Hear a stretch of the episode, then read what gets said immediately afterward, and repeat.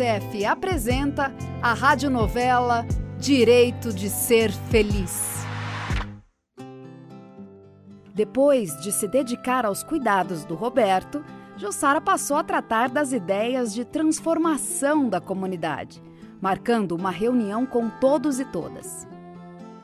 Bom, gente, já que todo mundo gostou das minhas ideias, chegou a hora de dividir nossas tarefas. E o que você acha que eu posso fazer? Pai, você já conhece muitas pessoas talentosas aqui da comunidade. Quem trabalha com pintura, marcenaria, que gosta de cuidar de plantas, os comerciantes. Comece conversando com eles e falando das nossas ideias. Pode deixar. Tio, também vamos precisar do poder público nesta empreitada. Não pode ser só embelezamento.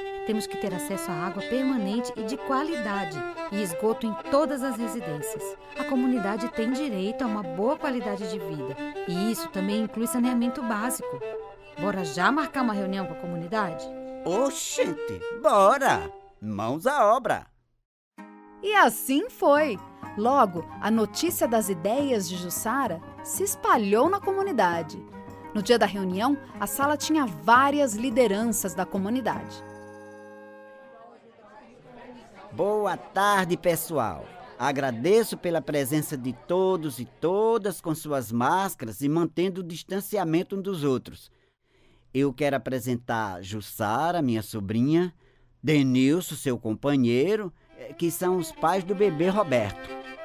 Também aqui conosco meu irmão Zé Luiz, nascido aqui, e minha cunhada Jurema. Eles são pais de Jussara que saiu daqui ainda bebezinha. Oi, pessoal. Oi, pessoal. Tudo Muito bem? prazer. Olá, pessoal. Oi, pessoal, muito prazer. Prazer. Prazer. Antes dessa reunião, conversamos com a escola, com a equipe do posto de saúde, com o grupo de mulheres e famílias para discutir algumas ideias para a melhoria de nossa comunidade. Eu vou chamar a Jussara. Vem aqui, Jussara, vem aqui. Fala para as pessoas qual é mesmo essas ideias. Bom, eu tô um pouco sem jeito. Como o tio Chico falou, pensamos em nos organizar e fazer uma campanha na comunidade e na cidade para arrecadar livros e montar uma pequena biblioteca na escola. E também montar um cantinho para as crianças pequenas brincarem.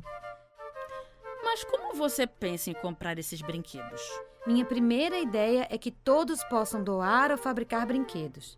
Pai e mãinha já estão craques em fabricar brinquedos caseiros para Beto e podem ajudar o grupo que fica responsável pela brinquedoteca. Depois dessa primeira parte, pensamos em deixar a praça com a cara das crianças. Colorida, com banquinhos para as famílias sentarem e conversarem. Também balanços e caixinhas com areia para as crianças pequenas. Pai, você pode falar mais sobre isso? Boa tarde. Eu conversei com um grupo de pessoas aposentadas e que tem muitos conhecimentos.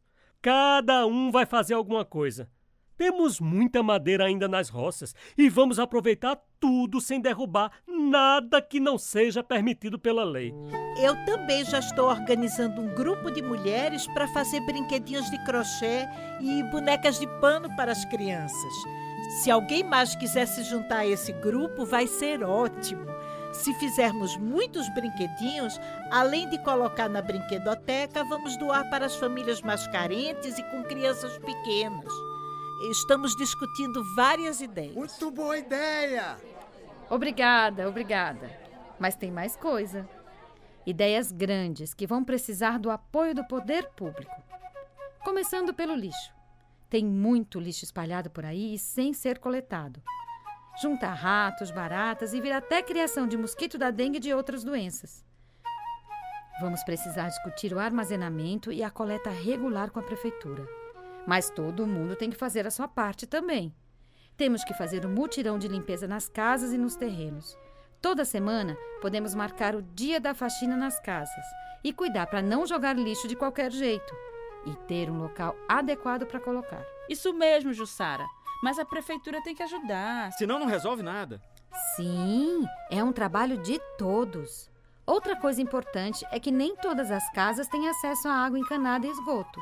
Se falta água boa, como essas famílias podem lavar as mãos, cozinhar e fazer higiene? É isso mesmo, Jussara. Lixo e falta de saneamento podem causar muitos casos de diarreia e outros problemas de saúde para todas as famílias. Pois é, Ernesto. O carro-pipa, na época da seca, não vem com a regularidade e qualidade de água que as famílias precisam. E o esgoto, então? O que fazer com a água suja das privadas e banheiros? Se bem que muitas famílias nem banheiro têm, defecam no mato.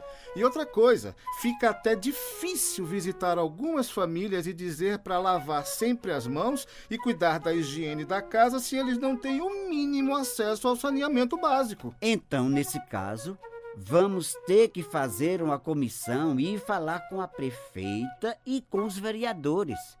Já andei conversando com alguns e até com o Ministério Público sobre essas necessidades. Vamos exigir nossos direitos.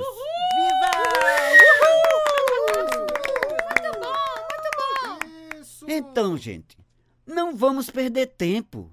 Vamos exigir nossos direitos com uma boa conversa. Quem quer participar dessa comissão? Eu quero! Eu quero! Também quero. Ah, eu também quero! Puxa, pessoal, eu estou muito feliz com a união da comunidade. E saneamento não é cano que se enterra, é saúde que se planta.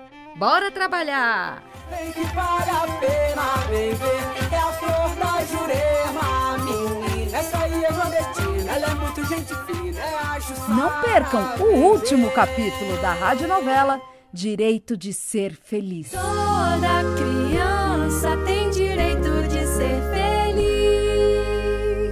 Para saber mais, acesse o site www.unicef.org.